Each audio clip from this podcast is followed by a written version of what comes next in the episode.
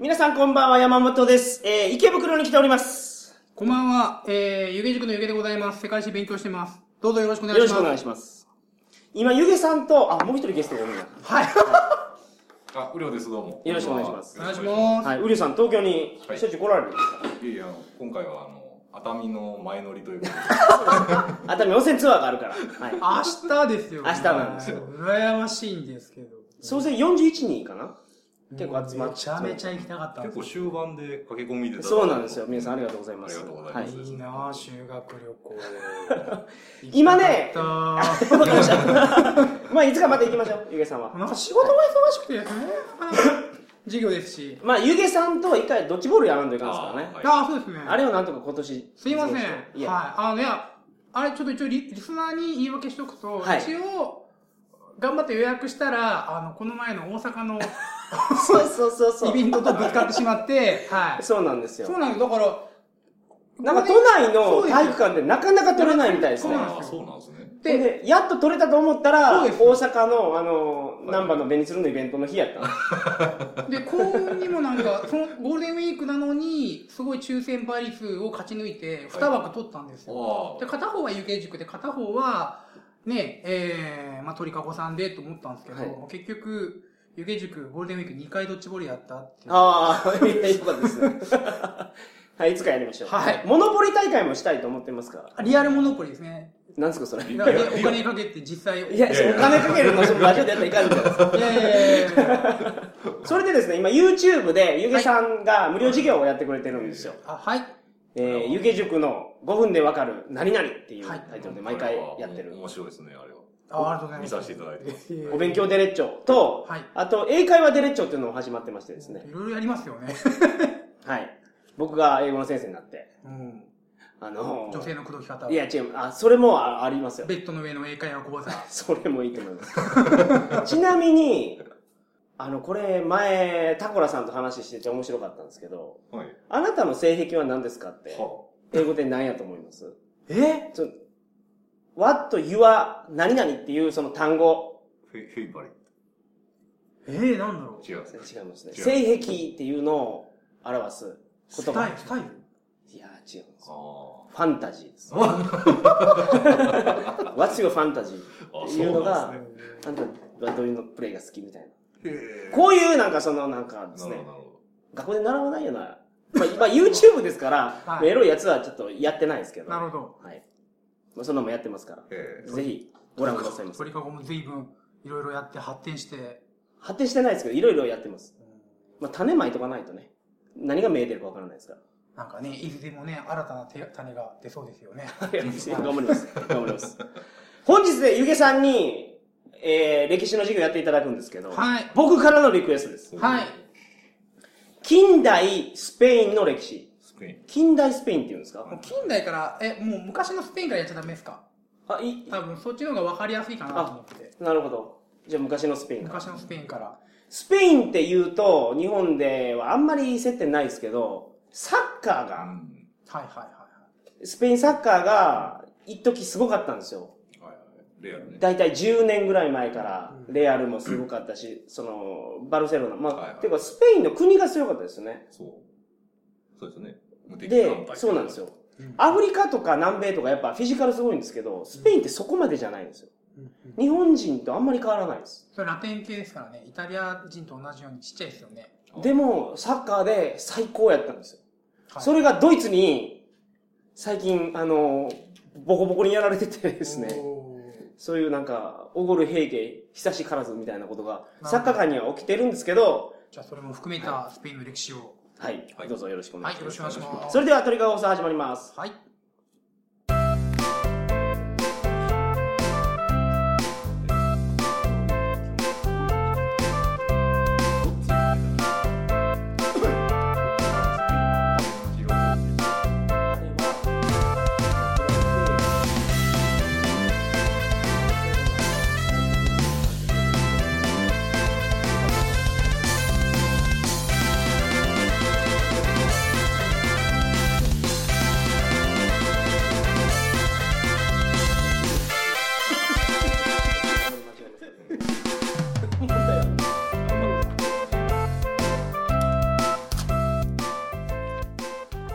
してこんばんは鳥かご放送第441回をお送りします番組に関するお問い合わせは info.tkago.net info.tkago.net までよろしくお願いしますお願いします。お願いしますはいみんな大好きスペインの歴史を そうでもないんじゃないかな。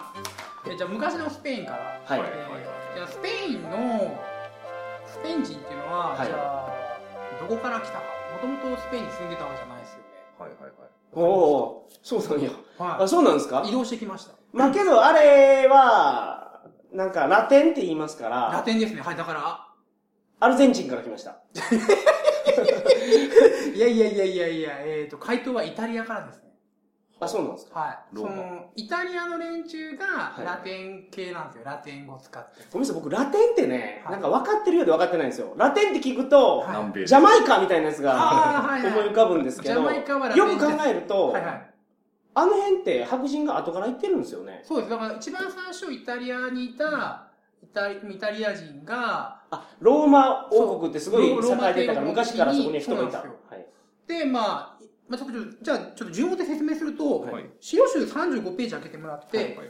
マップロクのポエニ戦争というところを見てもらって、もともとイタリア半島にイタリア人がいたんですよ。はいはいで、当時の北アフリカとか、まあ現在のスペインですね。まあスペインとかポルトガルのところ、イベリア半島というんですが、はいはい。ここら辺に展開したのはカルタゴって言ってアジア系の連中なんですよね。はうんで、イタリアが、ローマが勝って、そのカルタゴノバってとこあるじゃないですか。あ。はいはい、カルタゴのカルタゴノバ、はいはいはいノバっていうのは新しい国なんですけど、うんここら辺を倒したんですね。ちなみにその時の戦いの一部にあの、ハンニバルがいるんですよ。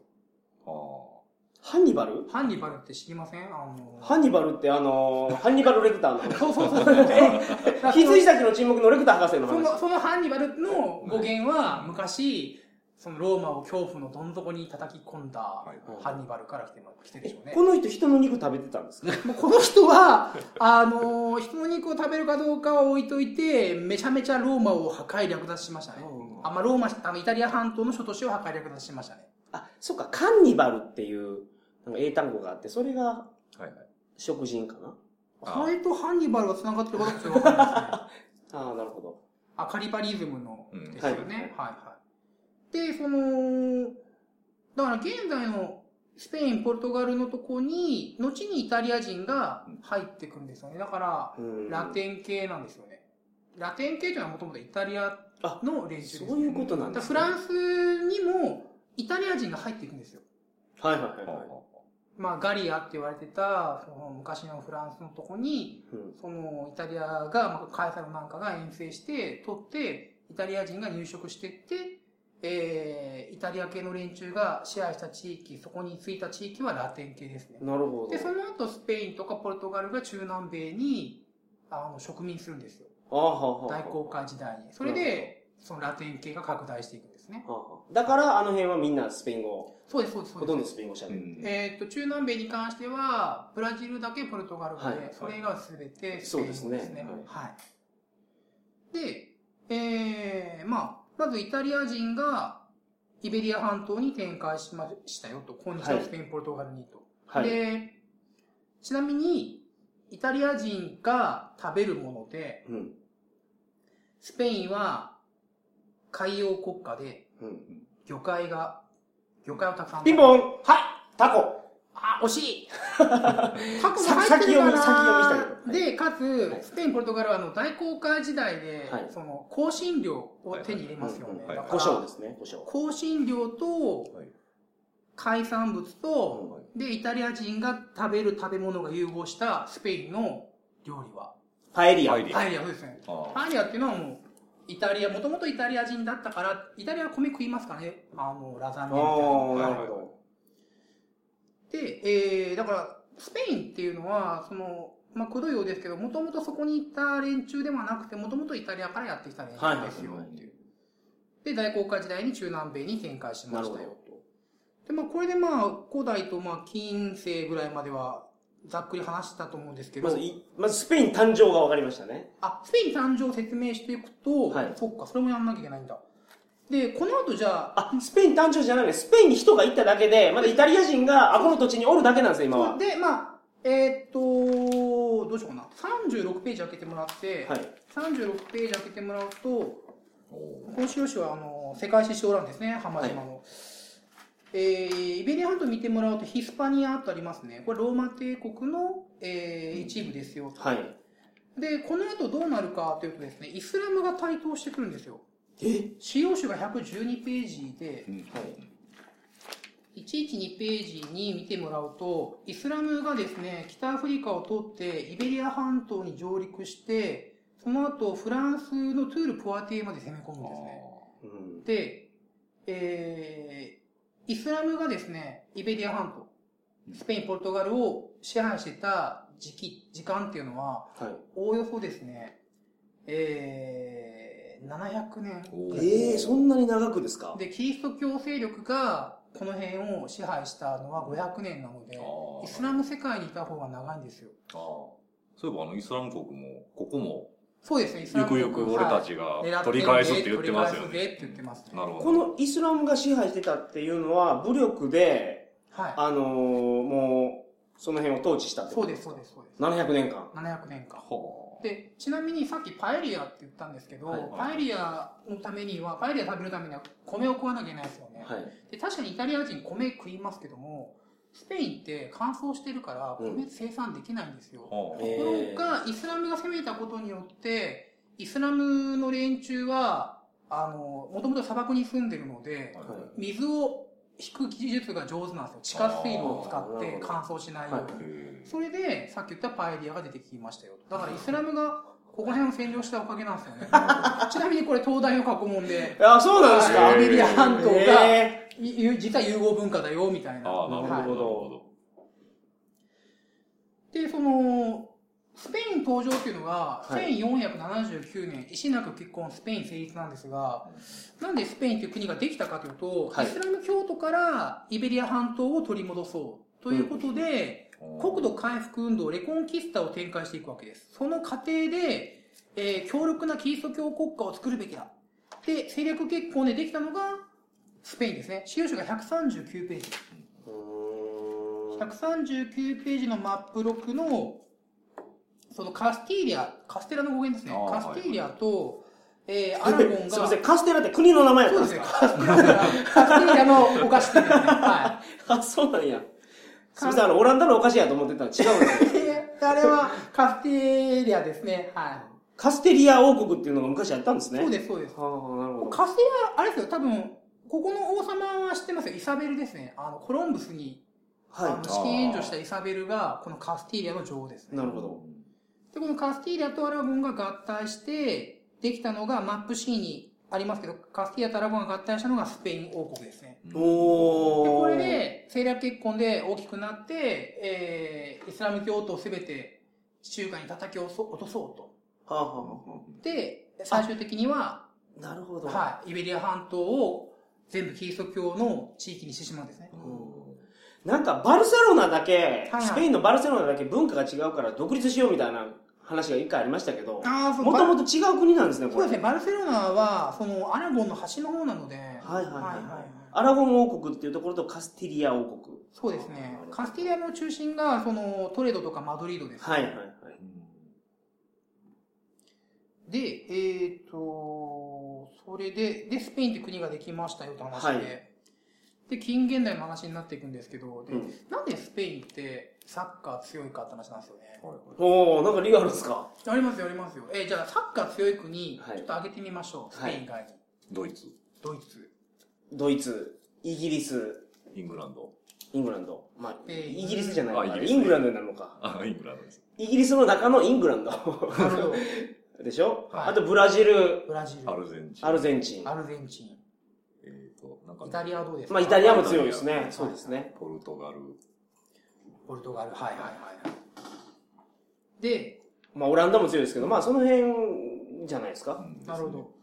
で、今、ポルトガルと、えースペインとイングランドとブラジルとアルゼンチンとイタリアが挙げられましたが、はい。まあ、ドイツもありますけど、ドイツ以外は、ほぼすべて大土地所有制が残ってますね。はその、大地主がいるっていう。フランスはそれでた。フランあ、スはフランスですね。あ、フランスはけど、あれですね、地主制はないですね、あ現在。そうなんやで、これサッカーが強い理由、資料書に載ってて。え？は大地主制っていうのがサッカーを強くする理由なんですか？い。そうですね。えそー、んな大都市所有制のところはサッカー強くなりますね。資料書206ページですね。おうで、206ページ下で、南米でサッカーが強い理由ってありますね。書いてある。南米っていうのは、あの、ラテンの南米ですね。南米の国々の多くは、これ浜島書店の、えー資料集で、ちょっと浜島書店のうん。資料集ちょっと引用させてもらうと読み上げますね。はい。南米での国々の多くは、貧富の格差が大きく、これ大土地所有制度ですね。はい地主がいて、はい小作人とか農業労働者がいますよと。多人種複合民族国家であることが、サッカー人気と深く関係しているようであると。うん。用具にあんまり費用がかからない、えープロ選手として成功すれば富と名声が得られる。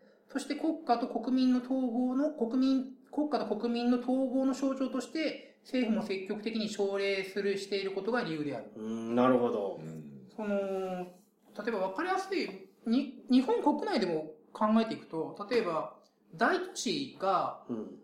その、野球チームとかサッカーチーム持ちますよね。はい。であれは、その都市の一体感を高めるんですよ。うん。で、その都市っていうのは、その、どうしても金持ちと貧乏人が同じ空間にいて格差が出ますよね。はい。で、やっぱり、それゆえに治安が悪化するわけですよね。うん。同じ仲間っていう意識はないので。で、はいそこで人工的に仲間意識を作ろうとして、その地、都市でチームを持って都市対抗という形で都市の一体感を出していくんですね。なるほだから、その、スポーツっていうのは、その、人、国民の統合とか、その、住民の、住民意識の統合のためにはい使われるケースが多いんですよね。あーでもサッカーはそれは顕著ですよね。そのサッカーは政そう治的利用。政治的利用が顕著ですね。ど。だってその、何でしたっけ？アルゼンチンとはいはいイングランドが戦う時って、なんか警備とかすごかったりするじゃないですか。まあ実際一回戦争してますからね、フォークランド紛争で。はい。ですねイングランドの選手は、あの、アルゼンチンの選手とあの、ユニフォーム交換すんなとか言って、言ってましたからね。はいあいつらはアニマルやから。ほんで、ものすごいなんか見学なムードで試合してましたけど。うんまあその、ちょっとここで言っていいのかどうかわかんないですけど、はいはい。どうなんだろう。まあ、時時効ではないかな。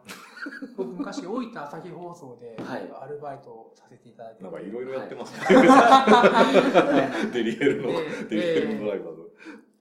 で、その、大分朝日放送の筆頭株主が大分県と大分市なんですよ。はいはい。ほうほで、その、テレビ局、大分朝日放送のまあ幹部が、まあ、市役所とか県庁に呼ばれて、はい何言われてるかというと、はい大分のトリニータを。ちゃんと応援しようっていう。で、その、なんで大分県や大分市はトリニータをそんな、そこまで盛り上げるかというと、それはさっきの話ですよね。市民としての一体感を持たせれば、治安の維持につながるっていう。だから、スポーツに、事故って悪いことじゃないような気がするんですけど、その、あーなんか、テレビ局に圧力かけたらダメっていうことうーん、まあちょっとまあそういうことに近いかなっていう。自由な報道、まああ、番組、まあ、ね、まあでも、大分の朝日放送、それは大分トリニータ応援するじゃないですか。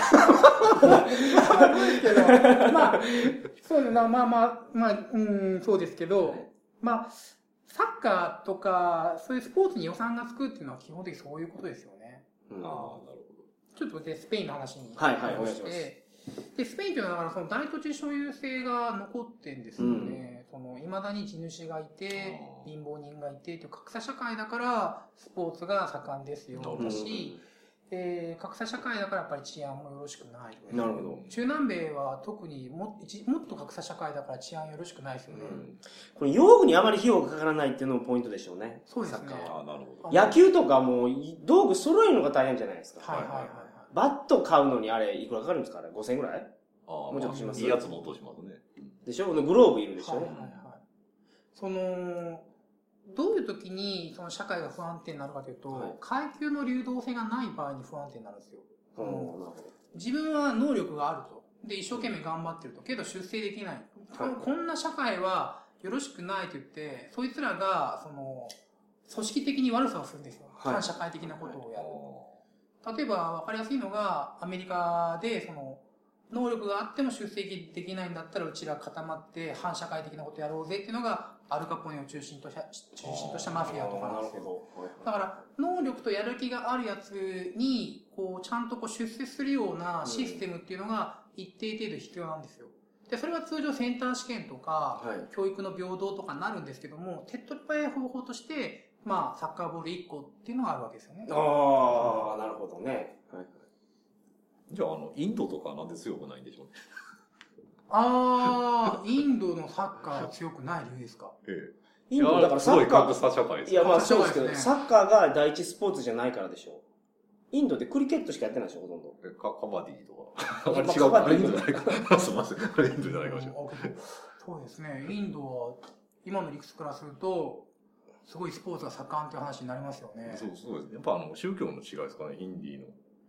インド人けどスポーツなんか頑張ってるイメージないですよ。まあ全然ないですよ。まあ、めっちゃ暑いですからね。そう今、今大変みたいですね、インド。熱波あ、そうそうそうそう。今年は、アスファルトが溶けてるらしいですよ。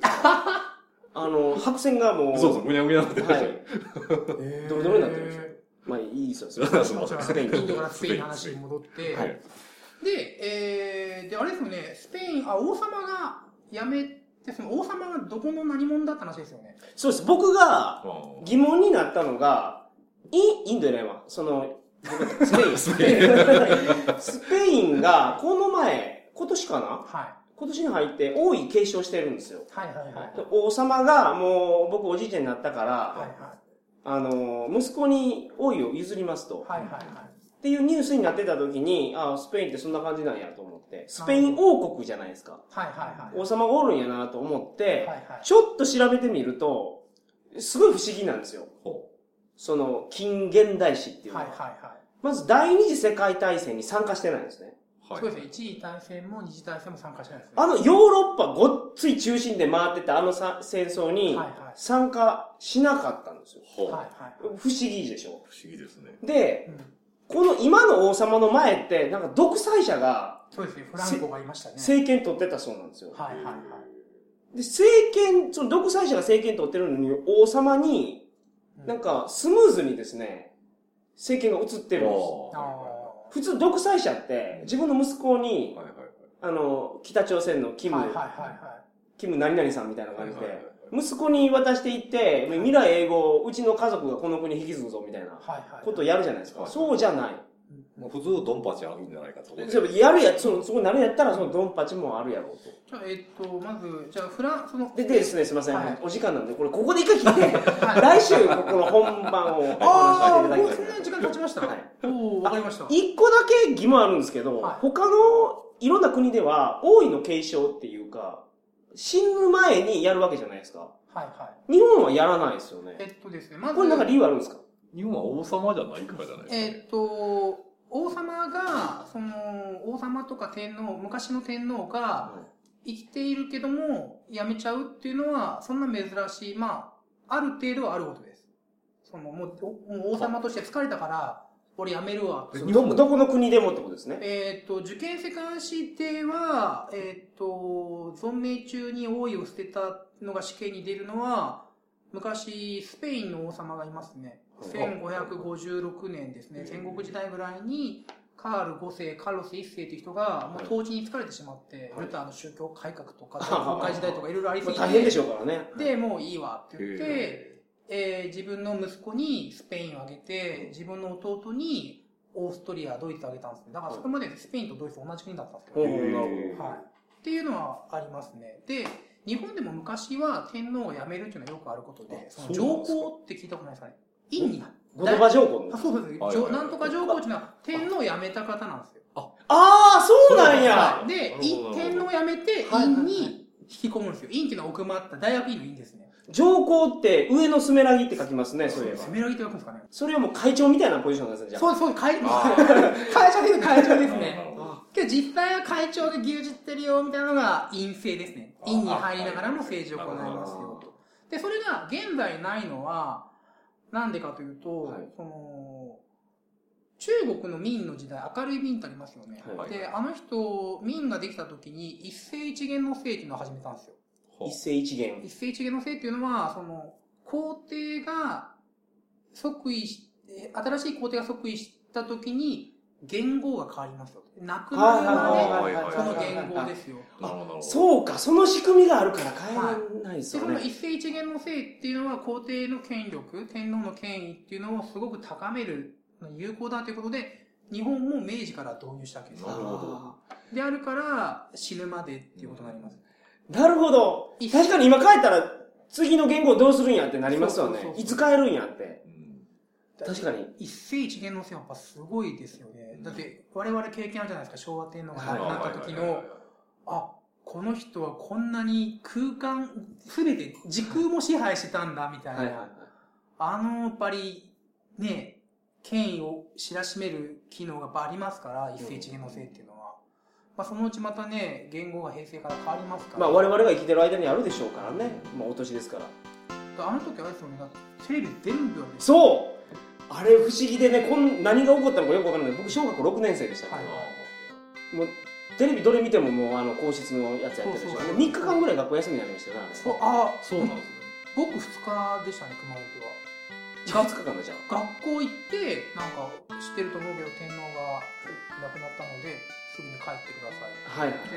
で、いきなり休みにな。そう、いきなり休みですいきなり休みで遊びに行くなって言われるんですよ。僕けど、あの日に僕一番最初エロ本買ったんですよ。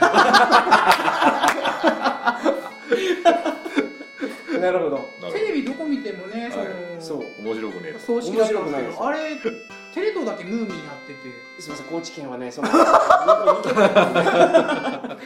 テレビ見ても面白くないし、友達とも遊んだらいかんみたいな。はいまあ家におらないかんみ門にたいな。服さなくても。そうそうそうそう。あはい、なるほでしたから、なんか不思議な感じでしたね。まあ、あの、わかりました。僕の疑問が一つ解決しました。じゃあ残りは来週。来週、はスペインの、その、近代史をど。はいい。。はい。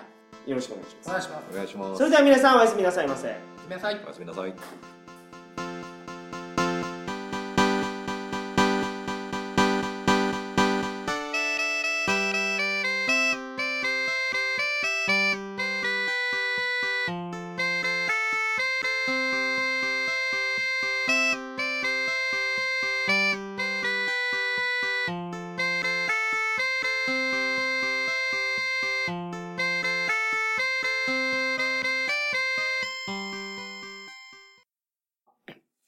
皆さんこんばんは、山本です。告知をさせてください。えー11月21日の土曜日、え3連休の1日目ですね。えー東京、お台場、カルチャーカルチャーで鳥かごナイト2015を行います。イェイありがとうございます。えー鳥かご放送の東京イベントを、えー今年も行います。えー、とですね、もうすでにチケットは発売になってるんで、あのー買ってほしいんですが、イベントの内容についてちょっとお話しさせていただこうかと思って、今レコーダーを回しています。総水ラジオ、坂口さんとやるフリートークはまずやります。で、弁護士放送、去年と同じなんですけど、弁護士放送もやります。えー吉川弁護士に来ていただいて、放送業界、弁護士業界のラジオで言えないようなことを、イベント限定のこと、お話をしてもらう。えー、鳥かご放送も今年もやります。えー去年来ていただいた、タケ、コロンビアでアーティストをやってたタケに来ていただいて、えーこれもまたイベントでしか話せないような話をすると。去年はね、コロンビアで乱行した話とかしてましたけど、まあ今回はどんな話になるか聞いてないですが、まあそんな話になるんじゃないかなと思ってます。あとは、えー、今デレッチョでやっている恋愛心理学。これを一本やるのと、幕末偉人デレッチョのイベント特別版、幕末インランデレッチョというのも、えーやる予定になってます。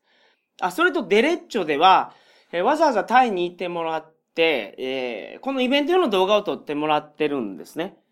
タイの女の子に彼氏にしたいのは誰ですかアンケートを聞いてます。和田虫蔵さん、桜剛さん、えー、一平くん、坂口さん、山本、かな？この5人？この5人で、えー彼氏にしたいのは誰ですかっていうのをあのパネル見ながら答えてもらってるっていう動画を撮ってきてますんで、えーそれを使ったトークであったり、もう一つ、このイベント用の動画を用意してますので、えーこちらの方もお楽しみに。